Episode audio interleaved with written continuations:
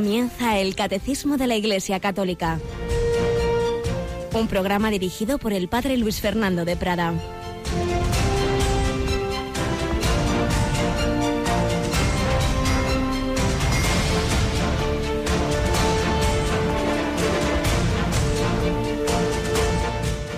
Alabados sean Jesús, María y José. Buenos días España, buenos días mundo mundial, porque es que Radio María cada día nos llegan ecos de cómo seguir a través de Internet por todas partes, por tantas personas que comparten nuestra lengua, por misioneros que luego incluso traducen programas a la lengua como en donde están, como instrumentos de catequesis. A todos saludamos con mucha alegría en este 15 de septiembre de 2016, un 15 de septiembre en el que desde hace ya años la reforma litúrgica señaló la fiesta, la memoria de María al pie de la cruz. Y es que fijaos, siempre eh, hay una frase muy bonita del fundador del movimiento de Schoenstatt, el padre Kentenich, que dice, María no es el centro, pero está en el centro. Obviamente el centro del cristianismo es Jesucristo, claro. Por eso somos cristianos, porque seguimos a Cristo.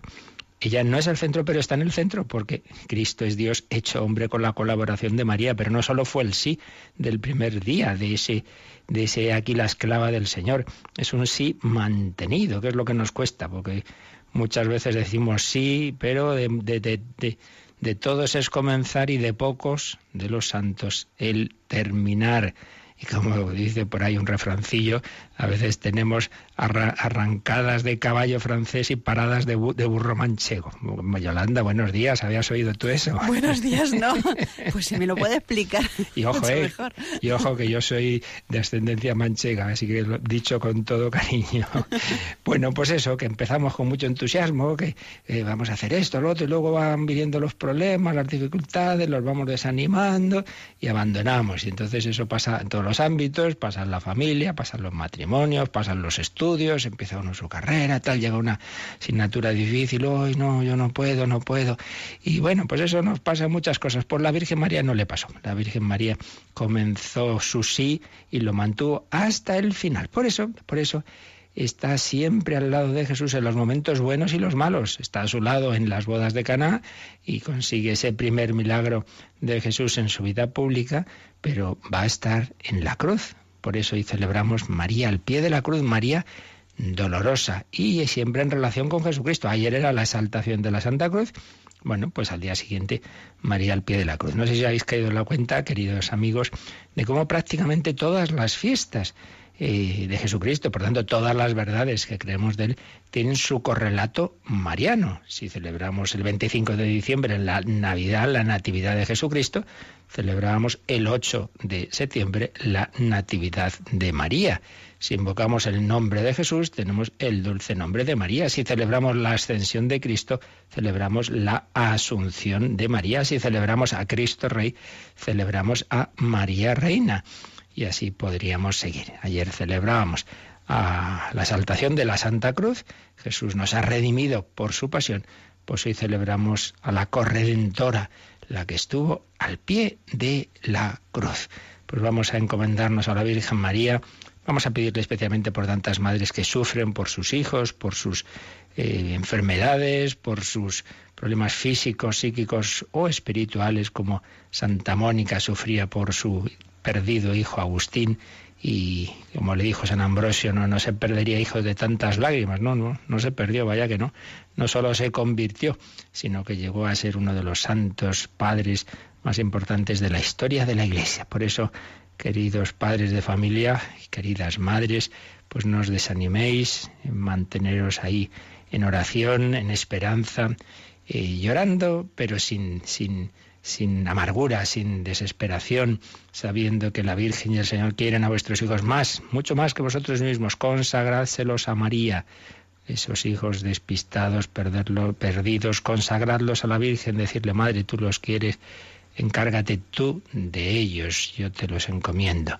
Y con paz, con esperanza, con alegría, saber que María cuida de todos nosotros. Pues precisamente en este, en este día de María dolorosa, ayer la Santa Cruz, vamos a empezar a contar, nos llevará un dos o tres días, una, historia de real de una, de una chica española que, que conocemos un poco conocida, si es que hay tantas vidas heroicas entre nosotros que no conocemos, eh, que, que, compartió el misterio de la cruz, como ahora enseguida podremos escuchar según esos relatos que recopilaba el padre José Julio Martínez.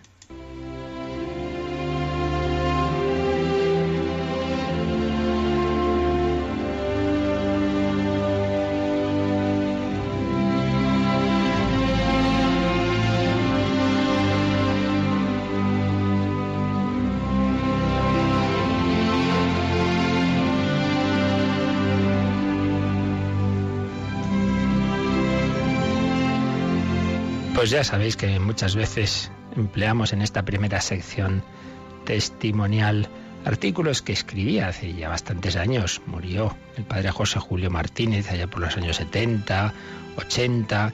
Muchas veces me dicen, ay, ¿dónde está eso? ¿Dónde? Pues no es fácil de encontrar porque son artículos se fueron publicando en diversas revistas, luego hubo recopilaciones de los mismos, pero los libros que los recopilaban están quitando alguno de ellos, están agotados. ¿no? es fácil, pero en fin, vamos, por eso aquí vamos a, aprovechar todo aquello que nos contaba y que quede por lo menos grabado, ¿verdad?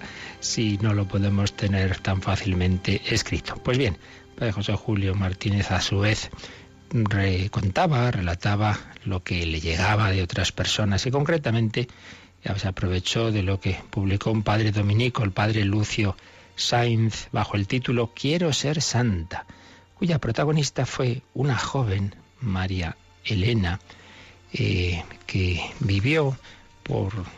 Bueno, ahora enseguida daremos los datos. Sí, nació en 1953 en Bilbao y moría en esa misma ciudad en 1972. Y nos decía el padre José Julio que había ido a ver a los padres de esta chica y cuando ya posteriormente, por supuesto, a la, a la muerte de ella. Decía él, don Pablo, es tan bueno que ha dejado de presentar su Belén, su nacimiento renovado en cada Navidad, al concurso de la parroquia porque siempre se llevaba el primer premio y prefiere que lo gane otra familia. Ella, doña María de los Ángeles, es tan buena que cuando estaba para tener su primera hija, peregrinó a un santuario mariano y la consagró a nuestra Madre del cielo. Esta madre es tan buena que recibió a la niña como a hija muy querida para llevarla a Jesús. Y Jesús es tan bueno que la aceptó como víctima de corredención y la clavó en su propia cruz.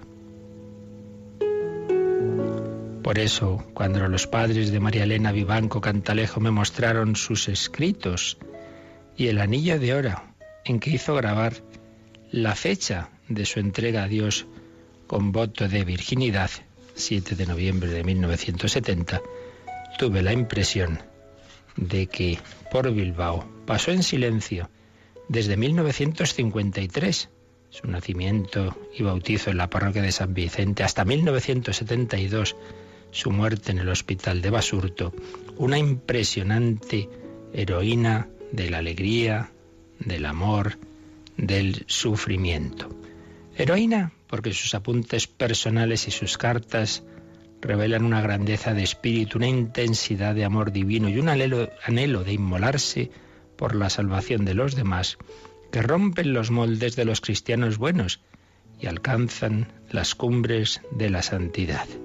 Impresionante porque sus escritos no se reducen a palabras bonitas, sino que están de acuerdo con lo que ella misma vivía, cuyos testigos fueron muchas veces sus padres y hermanos, sus amigas, las religiosas de su colegio, Carmelitas de la Caridad, los enfermos, ancianos y pobres, a los que llevaba alegría. ¿Cuántas otras veces el único testigo sería Dios?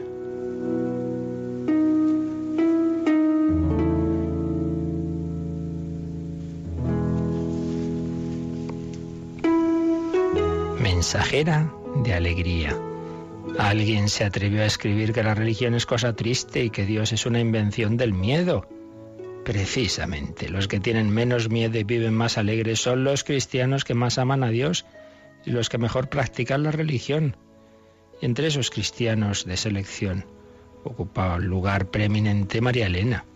Su alegría es la proclamación de su victoria en el combate por la santidad. Escribía sus notas espirituales, voy a esforzarme para vivir alegre frente a las dificultades y luchas, para alegrar con mi vida a los demás. Quiero ser la joven que Dios quiere de mí, llena de alegría y de vida. Vamos a dejarlo aquí, seguiremos próximos días leyendo este, estos artículos sobre esta joven, pero vamos a quedarnos con este precioso propósito, más que propósito de nuestra mera voluntad, gracia que vamos a pedir al Señor, que nos ayude a luchar por vivir alegres. No porque no tengamos problemas, no, no, vivir alegre frente a las dificultades y luchas. Problemas hay siempre, dificultades, no estamos en la vida eterna, no estamos en el cielo, ya lo sabemos y hay quien está pasándolo mucho peor y hay quien está viviendo bajo persecución religiosa, en la miseria, en tantas situaciones durísimas, pero estemos en las circunstancias que estemos, esforcémonos por vivir alegres. Hay muchas veces una pereza que se manifiesta en la tristeza. Bueno, estoy así, me dejo llevar. Venga, hombre, inténtalo, sonríe. Mira hacia afuera, no te quedes en tu problema mirándote tanto a ti mismo, esfuérzate por vivir alegre frente a las dificultades y luchas. Más aún, intenta alegrar con tu vida a los demás. Donde tú vas, eres fuente de alegría, de paz, de unidad, o donde vas se organiza el lío y la división y siembras cizaña y, y disgustos y tristeza. Se lo pedimos a María, causa de nuestra alegría, no porque no tuviera dolores, al revés, estuvo al pie de la cruz, pero ahí en el dolor nos engendró para que seamos felices y alegres.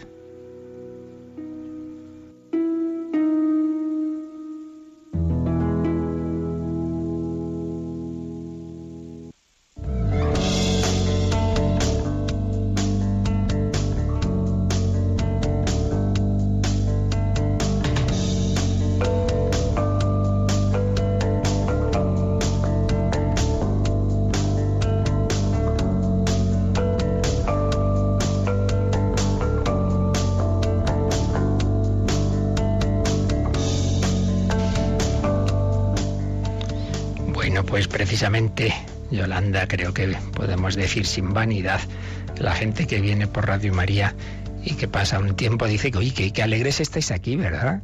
Bueno, se intenta y teniendo al Señor aquí al lado, pues. Claro, eso de mucho más fácil. De tener capillita, ¿verdad? Claro. Eso, eso ayuda mucho. Y a María por todos lados, causa de nuestra alegría. Por eso ese, ese lema que sobre todo se dice en los, en los programas de niños, pero vale para todo, ¿verdad? Radio María, La radio con más alegría. Eso es. Muy bien, pues nada, alegría que como acabamos de decir no es incompatible con el dolor, no, no, sabemos que, que una de las circunstancias de la vida que, que está ahí es, es, el dolor y, y, y tantas eh, situaciones que nos hacen sufrir y Jesucristo, el Hijo de Dios, tuvo misterios gozosos y luminosos, pero también los tuvo dolorosos. Y estábamos pues viendo cómo el catecismo nos habla de los misterios de la vida de Cristo. Y vimos pues ya esos misterios gozosos, esos misterios de la infancia, en los que también los hay dolorosos, claro, porque está la huida a Egipto, está el niño perdido en Jerusalén, pero en fin, en general son momentos de gozo, de paz, están los misterios luminosos como las bodas de Cana, pero estamos entrando ya en la parte final de los misterios de la vida de Jesús, cómo se encamina hacia su pasión y por supuesto hacia los misterios gloriosos, hacia su resurrección.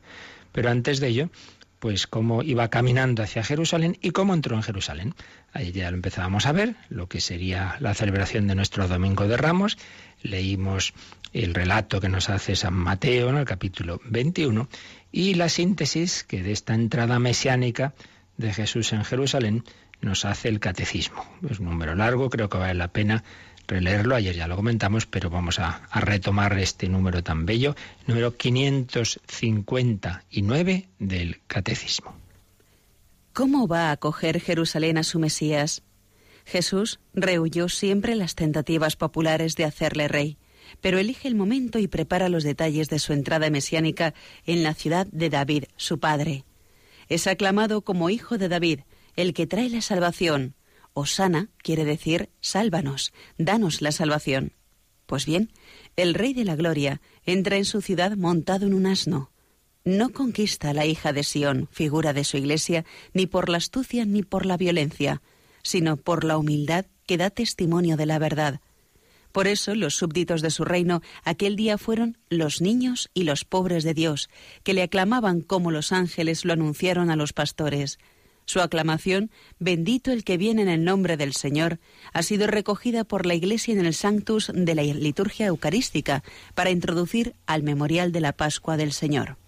Bendito el que viene en el nombre del Señor. Pues sí, este es este gran misterio de, Jesús, su entrada a Jerusalén, y veíamos como él, que siempre rechazó que le consideraran rey porque lo hacían en un sentido político, en el cambio en esta ocasión pues deja que le aclamen como, como Mesías, como, como el descendiente del rey David.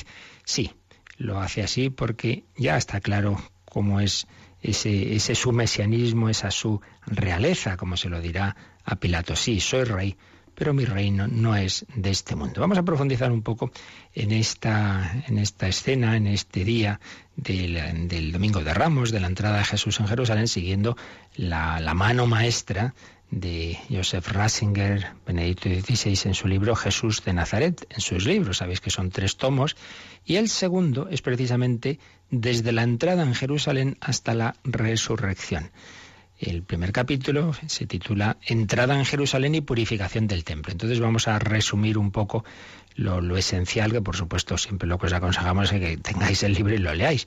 Pero bueno, vamos a, recoger de aquí algunas de las ideas eh, con las que este gran maestro y doctor de la teología nos, ilustró, recordándonos que el Evangelio de San Juan eh, nos habla de tres fiestas de la Pascua, que Jesús celebró durante el tiempo de, su vida pública. La primera en relación con la, purificación del templo en el capítulo segundo de San Juan, otra con ocasión de la multiplicación de los panes, capítulo sexto.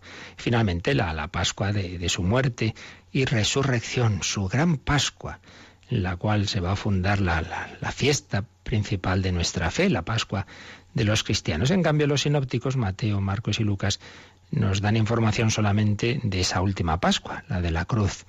Y para Lucas, como ya veíamos el otro día, el camino de Jesús es un, ir caminando, un ir subiendo, subiendo desde Galilea hasta Jerusalén. ¿Por qué subiendo? Bueno, en primer lugar, en un sentido geográfico, Galilea, el mar de Galilea en concreto, está a unos 200 metros bajo el nivel del mar, mientras que la altura mm, media de Jerusalén es de unos 760 metros sobre el nivel del mar. Por tanto, había una subida real, geográfica, física.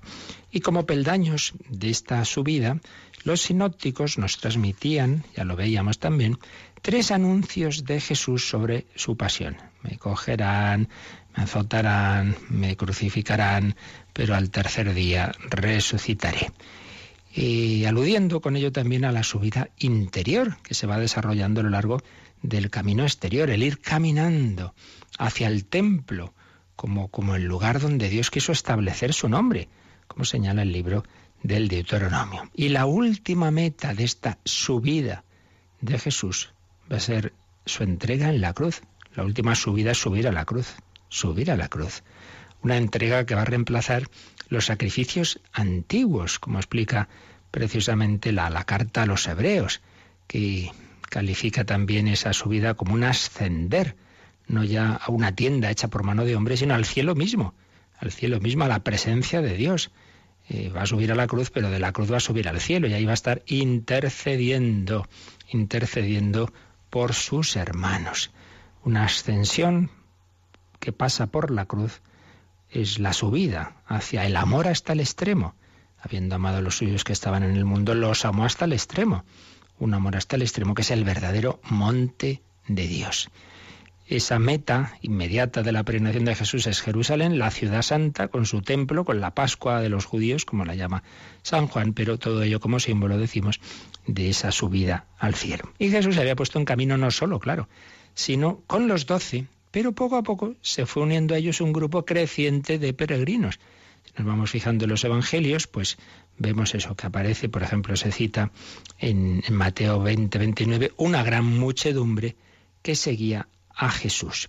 Y en el último tramo de, de este camino hacia Jerusalén hay un episodio importante mm, que recuerdo que comentó Benedicto XVI en una de las de las misas del año de la fe, no sé si era la clausura del año de la fe, es el episodio de, Bartimeo, del ciego Bartimeo, un mendigo ciego, está sentado junto al camino y oye el griterío y dice, ¿qué pasa, no? ¿Qué, ¿Qué pasa Jesús? Y entonces se pone a gritar, Jesús, hijo de David, ten compasión de mí. Hijo de David, fijaos, lo llama con ese título mesiánico, el ciego. Le intentan callar, calla, calla, y él de eso nada, grita más todavía. Entonces ya Jesús se acerca y dice, ¿qué, qué quieres que haga? Rabuní, mi maestro, que pueda ver. Y Jesús le contesta, anda, tu fe te ha curado. Y entonces Bartimeo recobró la vista y lo seguía por el camino. Marcos 10, 48 a 52 podéis leer la escena. Una vez curado, una vez recuperada la vista, el ciego seguía a Jesús por el camino. ¿Veis? Esto es precioso, esto es, esto es un, un símbolo de la vida cristiana. El Señor nos da la fe, que es lo que significa tener vista, pues ver con los ojos de Dios, y entonces eh, podemos ser seguidores de Cristo. La vida cristiana es seguir a Jesucristo, seguirle por el camino de la vida, que es Él en definitiva, yo soy el camino, la verdad y la vida.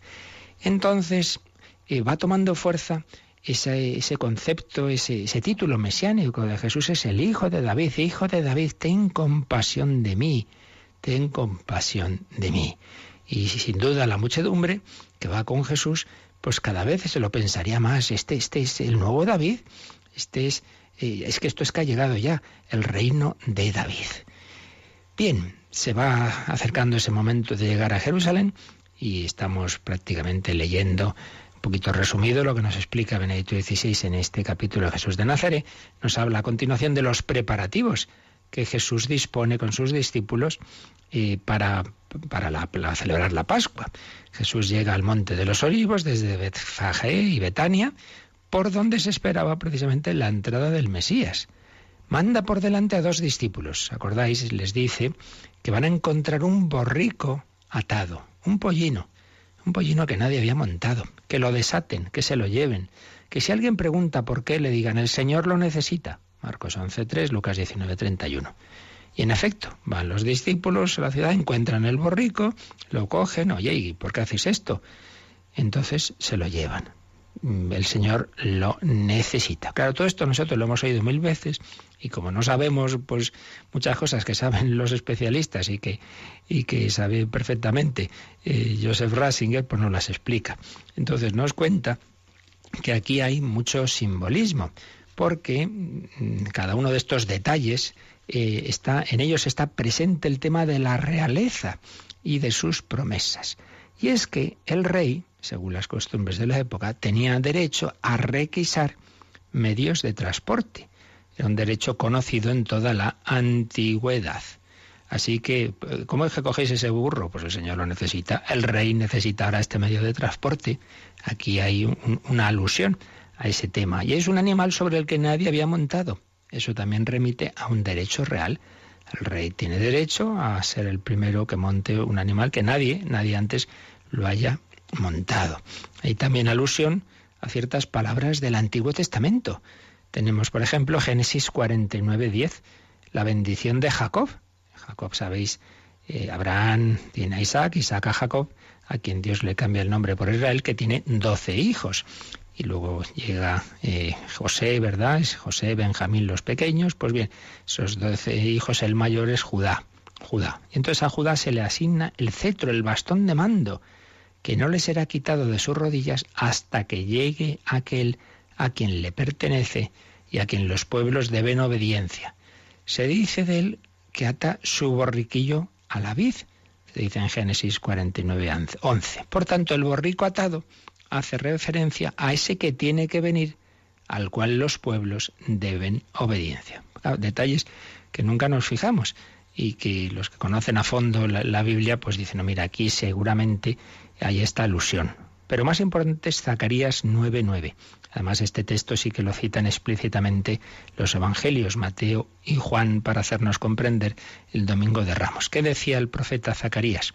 Decid a la hija de Sión, mira a tu rey, que viene a ti humilde, montado en un asno, en un pollino, hijo de Acémila. Claro, la hija de Sión, Israel, y como prefiguración de la iglesia, se le dice, mira a tu rey, tu rey, y viene en un caballo muy grande, no, viene humilde, montado en un sencillo asno.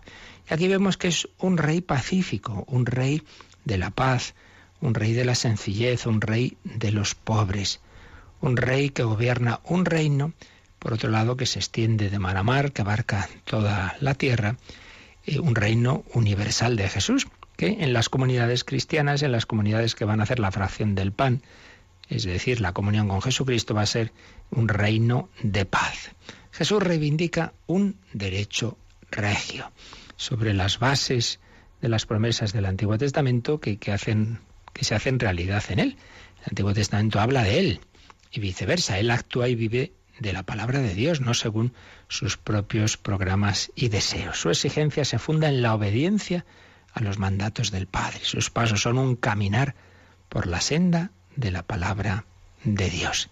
Pero es un rey que excluye esa interpretación que tenían los celotes de, la realeza, ¿no? ¿no? No es un rey violento, no se apoya en la violencia, no anima a una rebelión militar contra Roma, no.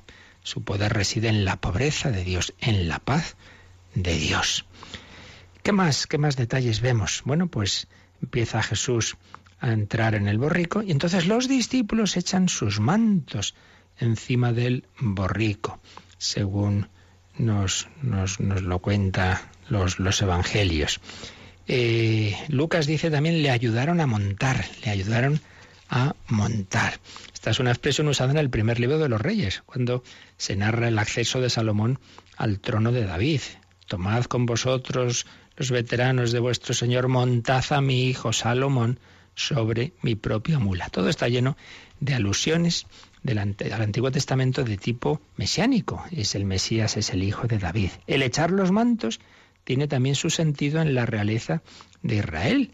Era un gesto de entronización en la tradición de la realeza davídica. Los peregrinos que, que, habían ido con Jesús a Jerusalén, pues ya se empiezan a entusiasmar, se dejan contagiar por el entusiasmo de los discípulos, alfombran con sus mantos el camino por donde pasa, cortan ramas de los árboles y gritan palabras del Salmo 118, que eran palabras de oración de la liturgia de los peregrinos. Osanna, Osanna, bendito, bendito el que viene en nombre del Señor. Empiezan a gritar, bendito el reino que llega, el de nuestro Padre David, Osanna en las alturas esa aclamación que terminaba el número que acabamos de leer del catecismo, pues citándola y recordando que también nosotros la usamos. Una aclamación que han transmitido los cuatro evangelistas con variantes y en todas ellas aparece ese Osanna. Ya decíamos ayer, el catecismo nos, da su traducción de la misma, pero es una expresión que originariamente significa, significaba ayúdanos, ayúdanos, pero que que ha ido tomando diversos matices. Hay una, había una fiesta de los judíos, la fiesta de las tiendas, y en el séptimo día de la misma, los sacerdotes, dando siete vueltas en torno al altar del incienso, la repetían implorando la lluvia. Pero esa fiesta de las tiendas se transformó de ser una fiesta de súplica en una fiesta de alegría. Y también esa aclamación, ese osana, se convirtió en una exclamación de júbilo, cada vez más una exclamación de júbilo. Y sin duda había asumido ya en los tiempos de Jesús esa expresión, esa palabra osana, un sentido mesiánico. Por ello, el osana pues es una expresión con, múltiples sentidos que expresa muchos sentimientos. Una alabanza jubilosa a Dios en ese momento de aquella entrada, la esperanza de que había llegado ya la hora del Mesías y al mismo tiempo la petición de que fuera instaurado de nuevo el reino de David y con ello el reinado de Dios sobre Israel. Y el Salmo 118, a su vez, dice, bendito el que viene en nombre del Señor. Esta, esta expresión pertenecía a la liturgia que había para los peregrinos. Eh, cuando los que estaban en, el, en, la ciudad y concretamente en el templo veían que llegaban a prenación, pues les recibían así, bendito, bendito los que vienen en nombre del Señor, os bendecimos desde la casa del Señor, una bendición que los sacerdotes dirigían a esos peregrinos. Pero también esta expresión de el que viene en nombre del Señor adquirió un sentido mesiánico. El que viene en nombre del Señor iba a ser el Mesías, es aquel prometido por Dios, el que viene en su nombre. Por ello, de ser una bendición para los peregrinos, la expresión bendito el que viene en nombre del Señor se transformó en una alabanza al Mesías. Por tanto, en este día es una alabanza a Jesús, al que se reconoce como el que viene en nombre del Señor, al Mesías. Es el Mesías, le saludamos, viene en nombre de Dios, es el esperado, es el anunciado. Y nosotros pues seguimos usando esta expresión en la Santa Misa, en el Santos. Va a venir, va a venir al altar. Bendito el que viene en nombre del Señor. Vamos a, a quedarnos aquí un momento también nosotros bendiciendo al Señor, dándole gracias porque viene a nuestra vida, porque viene a la Santa Misa, porque viene en la liturgia de la Iglesia, porque se hace presente de tantas formas. Ayer oíamos un fragmento de esta interpretación de este Benedictus cui venit de esos sacerdotes irlandeses de Priest. Vamos a oírla hoy completa, que es muy bella, y nosotros a aclamar al Señor. Bendito, bendito el que viene en nombre del Señor. Tú, Señor, eres nuestro único Salvador.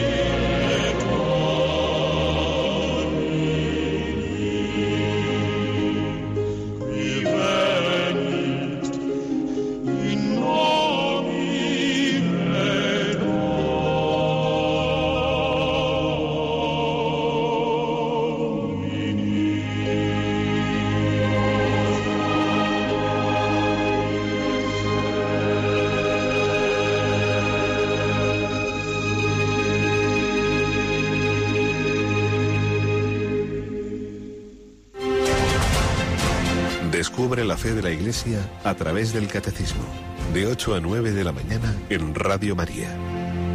Bueno, Yolanda Baja, que has entrado en éxtasis con esta música, ¿verdad? Es preciosa. sí, sí que lo es.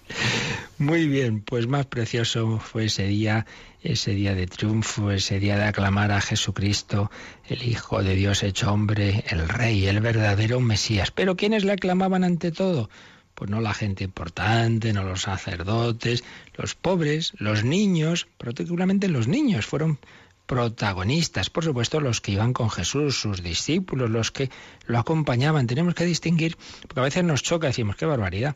El domingo de Ramos la gente aclamando a Jesús y luego crucifícale, crucifícale. Bueno, sin duda, los que le aclamaban eran más bien los que iban con él y algunas de las personas de Jerusalén, pero no tanto los de allí. Y de hecho, fijaos que dice San Mateo, y así lo señala, Benedicto XVI, en su libro Jesús de Nazaret que estamos ahora siguiendo, que mm, recuerda a San Mateo. Al entrar en Jerusalén, toda la ciudad preguntaba alborotada, ¿quién es este?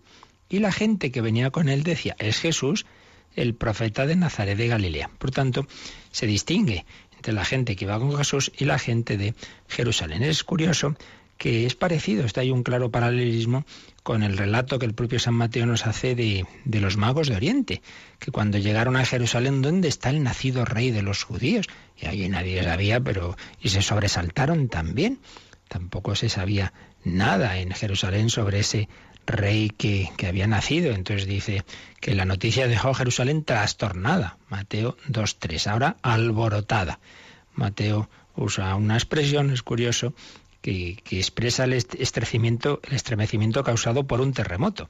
Bueno, pues la multitud se, asombra y, ve pues que, que, lío es este, toda esta gente aquí aclamando a este hombre como, como si fuera el Mesías. Hay aquí pues ya una alusión a la tragedia de la ciudad, esa Jerusalén, Jerusalén que recordábamos como Jesús llora sobre ella. Y aparecen los niños, los niños que repiten en el templo después de la purificación del mismo que hace Jesús, repiten las palabras del homenaje a Jesús, Osanna al Hijo de David. Mateo 21, 15. Osanna al Hijo de David. Entonces los sacerdotes se quejan, pero maestro, ¿cómo te das cuenta de lo que están haciendo? Y Jesús, como ya recordamos el otro día, pues los defiende citando el Salmo 8, Salmo 8, 3, de la boca de los niños de pecho has sacado una alabanza. Y aquí pues tenemos un tema que no es solo de aquí, está presente en el Evangelio. Tenemos que recordar aquella escena en que, eh, que llevan niños a Jesús para que Jesús los bendiga y los pobres apóstoles, que son bastante metepatas, pues se los quieren separar y el Señor se tiene que enfadar con ellos y decir, dejad que los niños se acerquen a mí, de los que son como ellos es el reino de Dios. Más aún, el que no acepte el reino de Dios como un niño no entrará en él. Marcos 10 del 13 al 15. Los niños son para Jesús el ejemplo de esa actitud tan importante para aceptar el reino de Dios, ser pequeño ante Dios, ser humilde. Eh, hay que ser pequeño para poder pasar por el ojo de una aguja.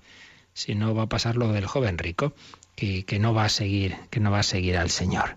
El que acoge a un niño como este en mi nombre, me acoge a mí, dirá también Jesús en otro momento, cuando precisamente están discutiendo los apóstoles sobre quién es el más importante. Jesús se identifica con el niño porque él mismo, el niño de Dios, él mismo se ha hecho pequeño.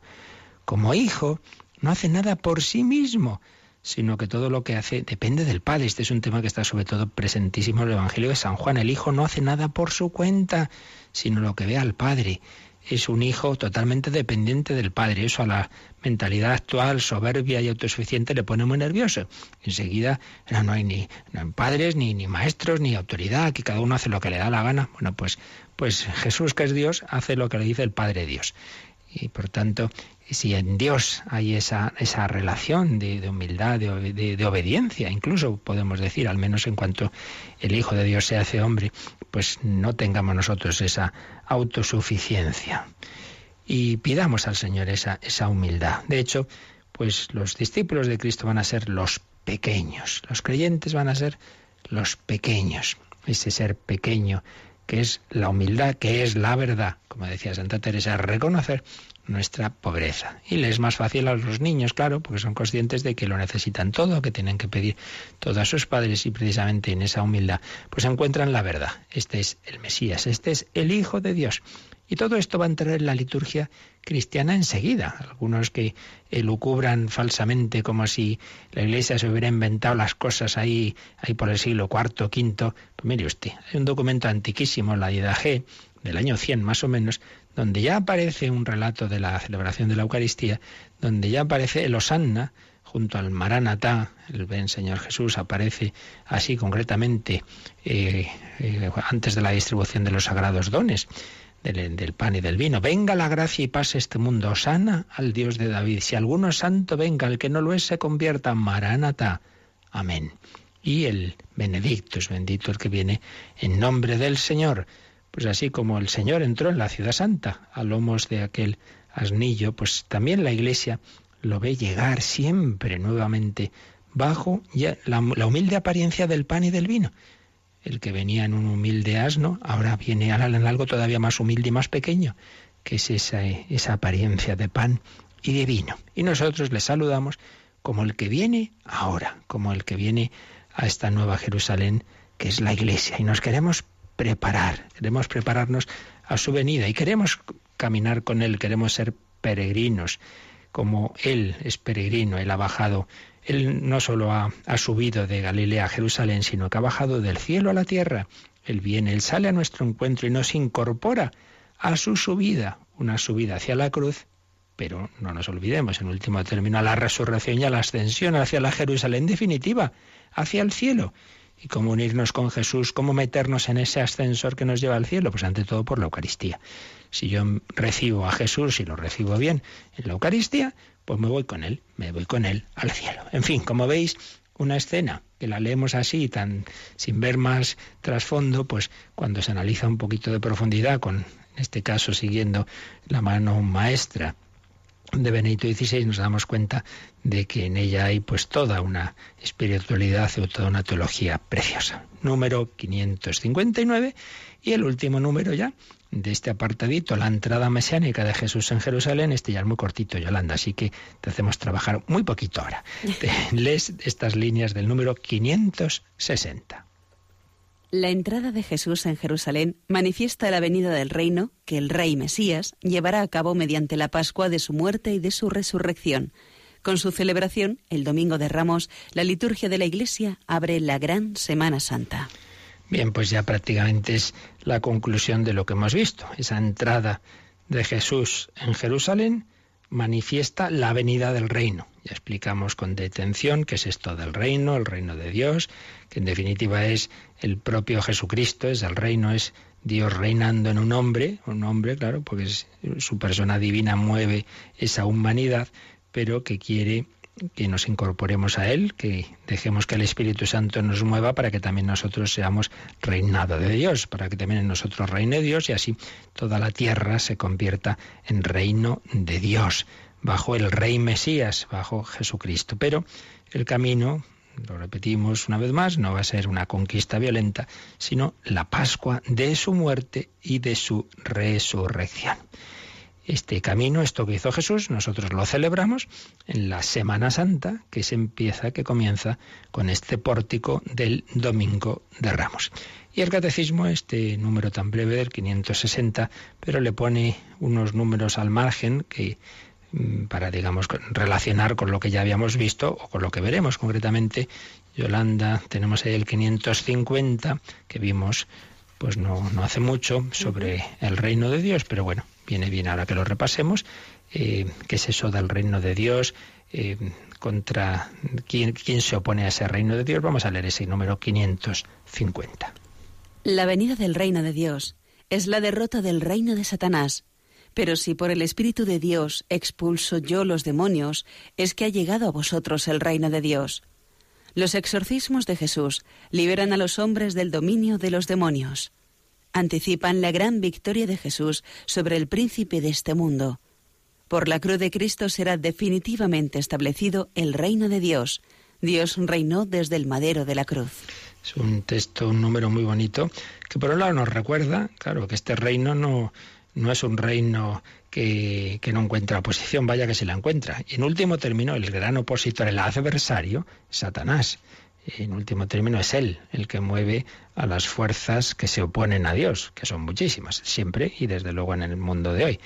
Pues eso es así. Entonces, esa venida del reino de Dios implica la derrota del reino de Satanás, el que Jesús llamaba el príncipe de este mundo. Él aquí dominaba todo y, Jesús pues va a romper ese reino. Lo que pasa es que lo hace de una manera eh, en germen, digámoslo así, pero todavía no lo, ha, no, lo ha hecho de una manera definitiva. Eso será ya en su segunda venida, cuando definitivamente eh, se, se, rompa toda, todo resto del, del reino del príncipe de este mundo.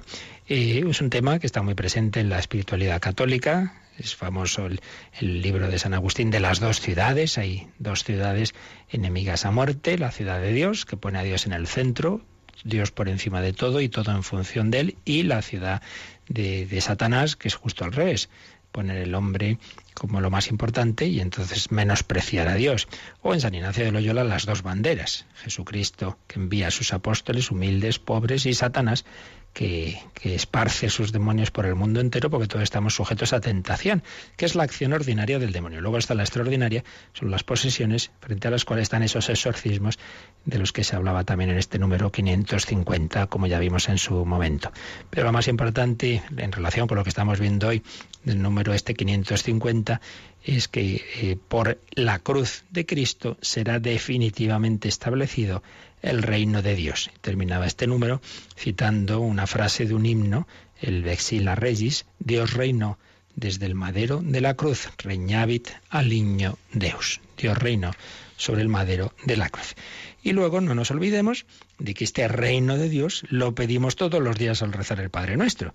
Por eso otro número marginal, y con eso terminamos hoy, que viene aquí citado es el 2816.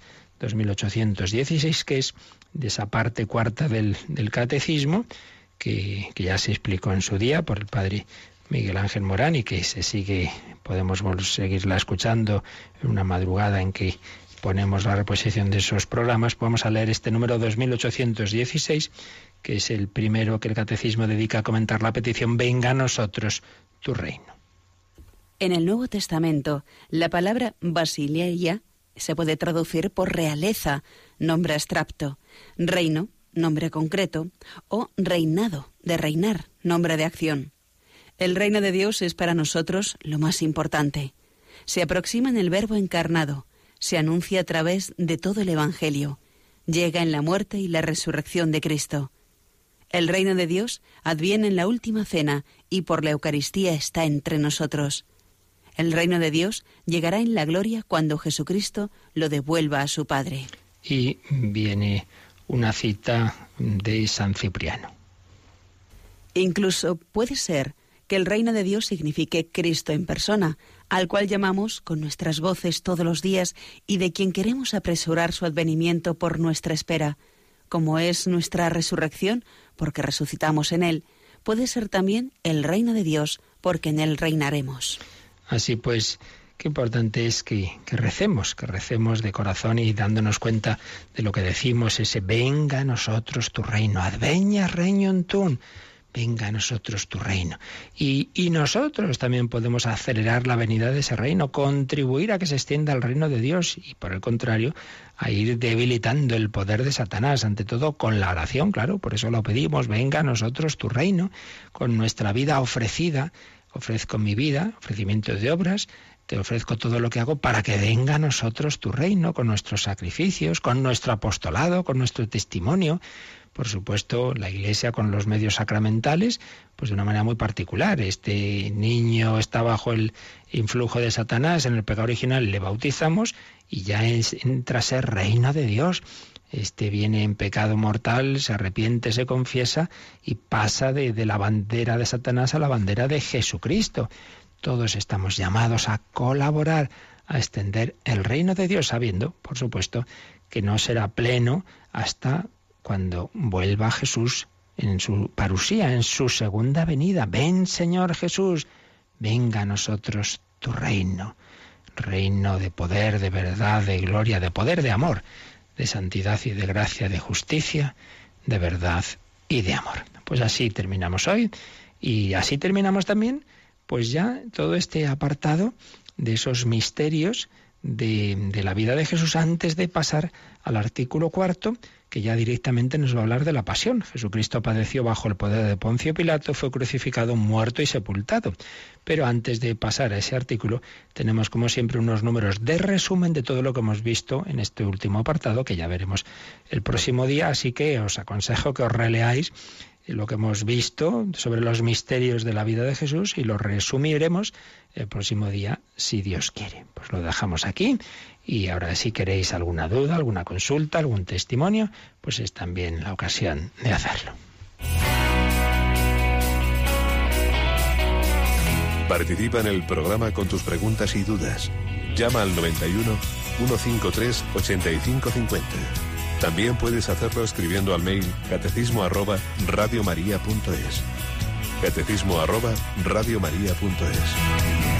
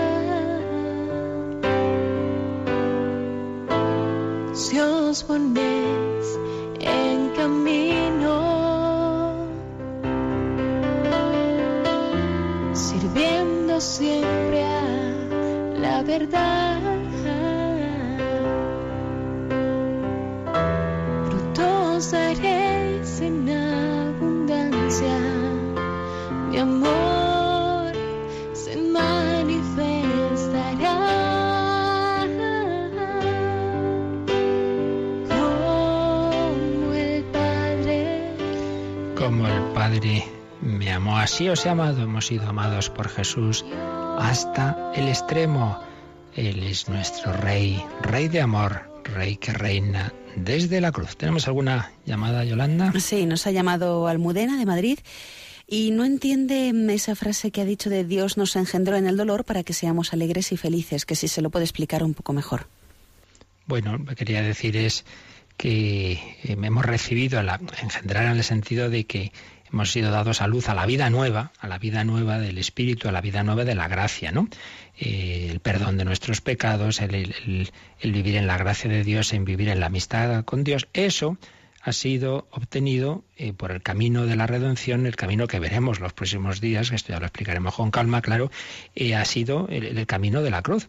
Jesús ha querido conquistarnos para Él desde la cruz. Yo cuando fuera elevado sobre la tierra traeré a todos hacia mí. Entonces, el fruto de la redención de Cristo y de la corredención de María, que está al pie de la cruz, es nuestra salvación, que nos llega por la gracia de Dios, que se nos da en el bautismo, en los demás sacramentos, de manera ordinaria, viene por ahí. Todo ello, toda esa gracia de Dios, todo ese amor de Dios, todo ese perdón de nuestros pecados, ha sido fruto de la vida de Jesús, que llega al culmen en, en la pasión y muerte. En ese sentido decimos que, hemos sido engendrados a la vida nueva del Espíritu eh, por esa obra redentora que tiene su momento central en habiendo amado a los suyos que estaban en el mundo, los amó hasta el extremo. Tiene ese momento decisivo en la pasión de Cristo. ¿Qué más? Y José de Madrid, eh, bueno, él entiende que el demonio y sus ángeles fueron los culpables de la muerte de Jesús. Mm, digamos que parece que Dios no quiso quitarle el poder cuando le desobedeció, porque si le hubiera quitado ese poder, pues no tenía que haber venido a redimirnos. Bueno, aquí habría que hablar con más calma, ¿no? Un tema complejo. O sea, fueron los culpables, fueron los instigadores. Eso no quiere decir que aunque no hubiera habido demonios, no, los hombres no hubiéramos podido también hacer el mal. ¿eh? De hecho, de hecho, hoy cuando cometemos un pecado puede haber una tentación explícita del demonio o puede no haberla simplemente por mis malas inclinaciones y por el ambiente mundano. Recordemos lo que se decíamos en el catecismo y que hay que seguir diciendo, que los enemigos del alma son tres, mundo, demonio y carne. Entonces el demonio se aplica especialmente cuando una persona está ya muy espiritual y entonces pues ya no le tiran los, los, los peligros más carnales o mundanos, entonces él le lía con sus tentaciones pero otros muchos sin necesidad del demonio ya, ya podemos hacer el mal. Por tanto, no, no seamos tan fáciles a, digamos, a dar enseguida la responsabilidad de que esto ha sido el demonio, ha sido el demonio que me ha tentado, que me ha llevado, bueno, o ha sido tú mismo. Eh, por tanto, en último término está el demonio tras de la pasión, evidentemente. Pero eso quiere decir que, que, los pecados que han hecho los hombres, digamos, no son responsables, sino que han sido marionetas de demonio. No, eso ya no, eso ya no. Cada uno es responsable de lo que es. Ahora, que es verdad, claro que es verdad, que Dios podría haber aniquilado a los demonios, sí, claro, claro, y Dios podía aniquilar a todos los malos del mundo, sí, pero no lo hace. Dios permite el mal, de esto pues ya hemos hablado muchas veces y lo hicimos con mucho detenimiento cuando salió el problema del mal en la primera parte del credo y recuerdo que todos esos, eh, esos y otros muchos programas sobre este tema tan misterioso, ¿verdad? El misterio del mal, porque Dios permite el mal, porque Dios permite la acción del demonio, porque Dios permite los malos en este mundo que hagan tanto daño. El, en fin, como lo estamos viendo todos los días, es un misterio sin duda, un misterio que hay que ver desde aquí, desde la cruz de Cristo y desde la victoria definitiva de la resurrección. Digo que todo ello lo tratamos muy a fondo y lo hemos recopilado muchos de estos programas, de estos temas de muchos autores en un DVD sobre el mal, el misterio del mal. Pues pedimos a la Virgen María que veía el mal, que veía cómo crucificaban a su hijo, pero que esperaba la resurrección. Le pedimos a ella vida, dulzura y esperanza nuestra, que nos ayude a vivir este día de la dolorosa con esperanza. La bendición de Dios Todopoderoso, Padre, Hijo y Espíritu Santo, descienda sobre vosotros. Alabado sea Jesucristo.